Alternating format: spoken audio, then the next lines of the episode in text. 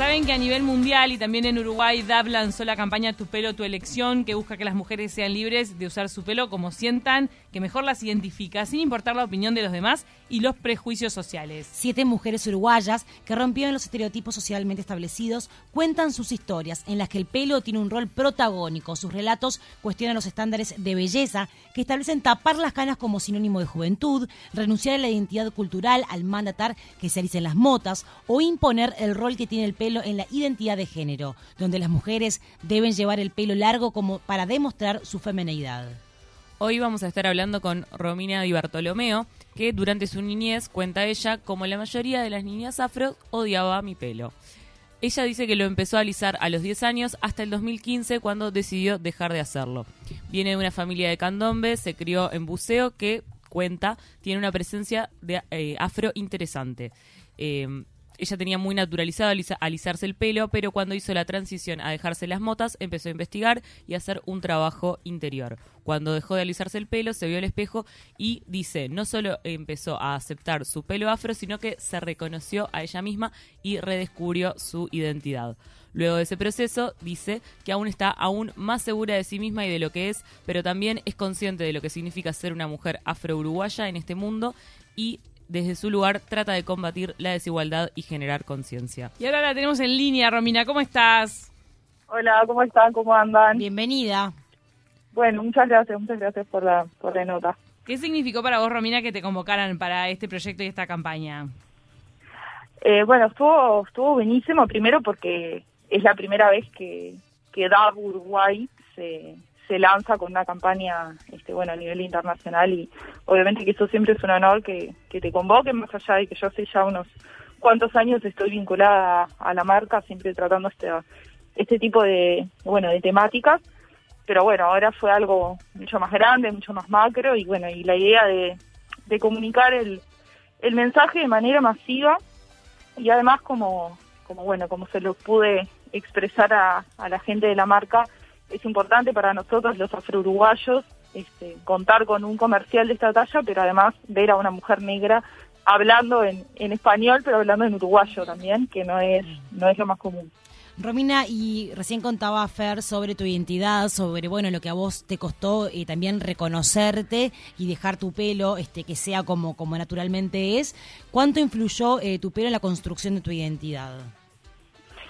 Eh, bueno, creo que fue un cierre en realidad, porque a veces eh, sucede que una no toma conciencia eh, cuando tiene naturalizado muchas cosas, si bien en, tanto por parte de, mi familia paterna como, como materna la, la cultura afro estuvo muy presente, quizás no me daba cuenta porque lo tenía naturalizado, que, que, vivía en una familia este, mayoritariamente afro, en donde bueno el candombe por parte de, mi familia paterna estuvo presente siempre, la música tropical también, que es algo que, yo me, he encargado de reivindicar y reivindico.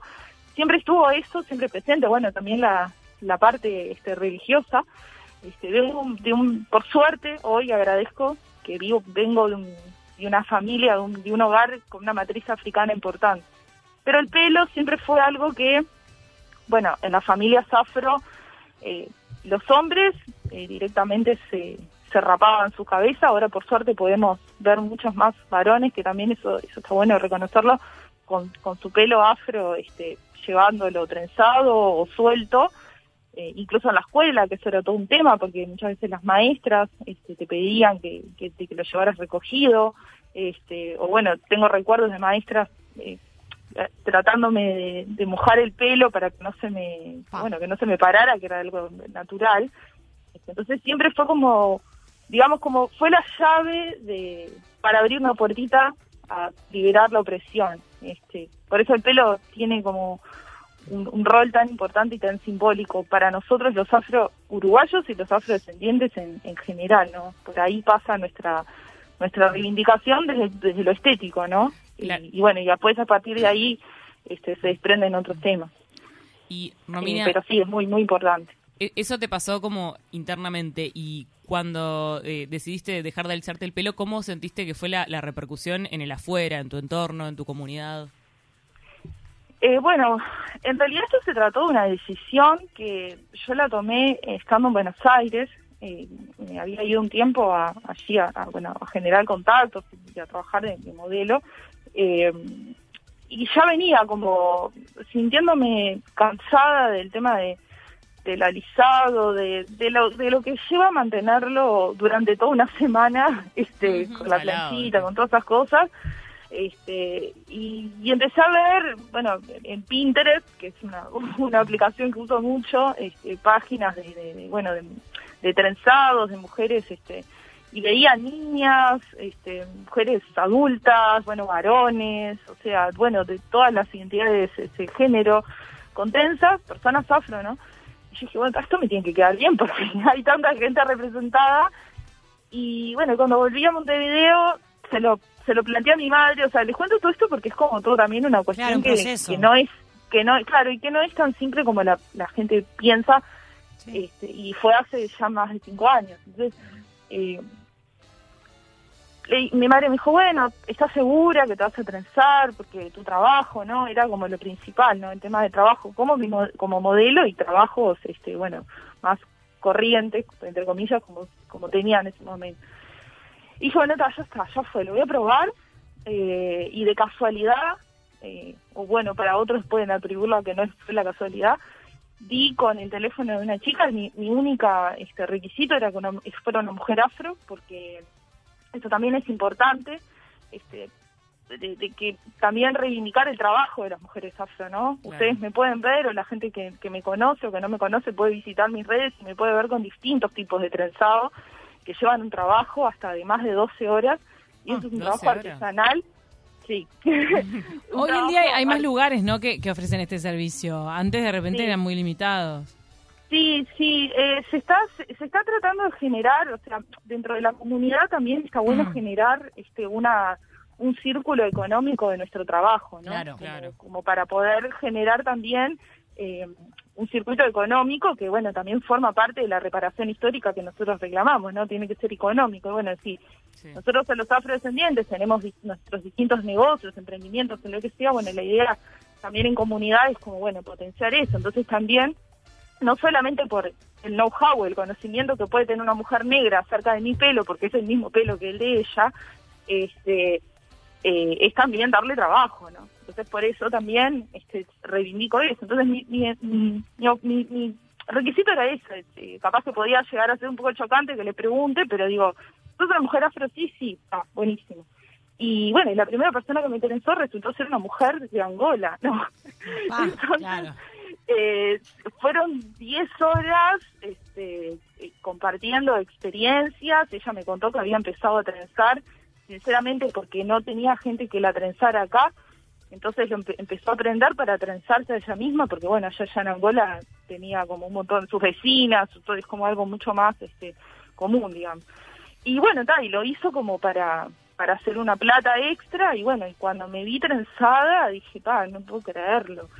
Y bueno, se potenció mi trabajo más que nada en lo audiovisual, que es lo que me estoy este, enfocando ya hace, hace un tiempo. Pero pero sí, sí, la repercusión fue buena, este, y bueno, cuando me vean con las motas sueltas, creo que también. Así que estoy esperando que crezca un poco más, pero, pero sí. Romina, este, para ir cerrando, ¿qué significó esta campaña para ti? Y bueno, y si crees que los estándares de belleza están rompiéndose justamente los estereotipos en la sociedad nuestra en la que vivimos. Bueno, como dije al principio, o sea, la participación eh, eh, siempre es eh, un aporte, un granito de arena a la, a la visibilidad de, de, los afro-uruguayos, por eso eh, repito esto, digo, que, se me escuche hablar en, nuestro acento es importante porque mm, siempre se tiende a extranjerizar, todavía seguimos pidiendo eso de que nos pregunten de dónde somos, entonces eso por un lado estuvo buenísimo, después obviamente desde, el lado este, más modelo, profesional, Romina Bartolomé, obviamente que que es otra otra otra suma a, bueno estos 15 años de, trabajo que vengo que vengo haciendo. Y bueno y los estándares de belleza creo que sí se van viendo. Es algo que, que bueno que, que todavía falta un montón este, porque a veces se tienden a, agarrar como modas, ¿no? Sobre todo esto cuando nos dicen a nosotros, este, los negros, no, pero ahora los negros están de moda, ¿no? Porque eh, mi piel es así y, y si mañana paso de moda, ¿qué me puede llegar? Pa, ¿te dijeron eso? eh, ¿Que en el último tiempo? Sí, bueno, eso lo, eso lo dicen cada vez que aparece, ¿no? Mi madre me dice, sí, en los 70 también nos decían lo mismo. O sea, eh, Wow. digo, y es una cosa que, que, se, que es un comentario que quizás no va con la inten- va con la intención de halago, pero en realidad es, ter- es tremendo, porque la de la Claro, moda, sí, no sí. sé, es una chaqueta. Digo, yo voy a ser negra toda mi vida. no quiero ser una moda. Entonces, Obvio. este... Bueno, pero lo, lo que está veces- bueno resaltar de, de lo que vos haces y de la decisión que vos tomaste respecto a tu pelo es que vos sos- vas a ser inspiración y referencia para muchas chiquilinas chiquitas o jovencitos también eh, de tu comunidad que van a seguir tu mismo camino, van a decir, ah, para, mirá, Romina lo hizo, eh, la sigo en redes, sé quién es, vamos arriba, claro, entonces eh, Sí. es como eh, que vos provocás que se replique Sí. esto y que, y, que menos gente sufra No, y todo y que, que esté luchando contra Y la también que menos eh, blancos eh, lo veamos como, porque lo que vos decías, lo de tu maestra, que, que se percibía Claro. como desprolijo, como, eh, Total. como fuera de la norma, como no, esa también Sí, es la y, norma. y eso de, y eso de también de ubicarlo fuera de la norma, más allá de que todavía nuestra reivindicación viene viene por ese lado, también da lugar a la exotización y a esto de te toco el pelo porque me parece que extraño o esta o esta cosa que, que sucedía más cuando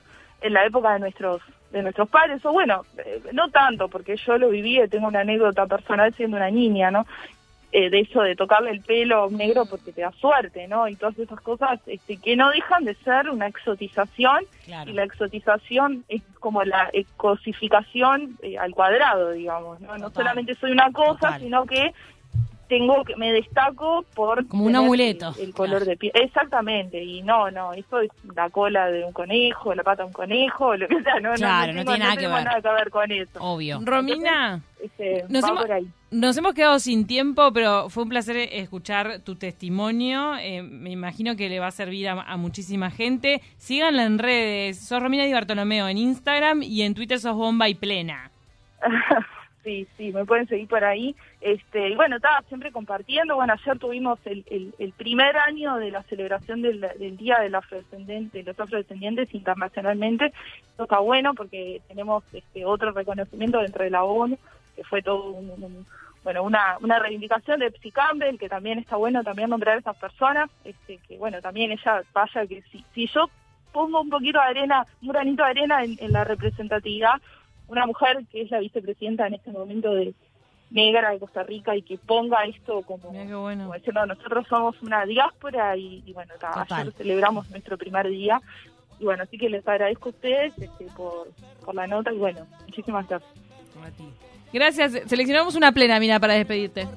A pleno ritmo.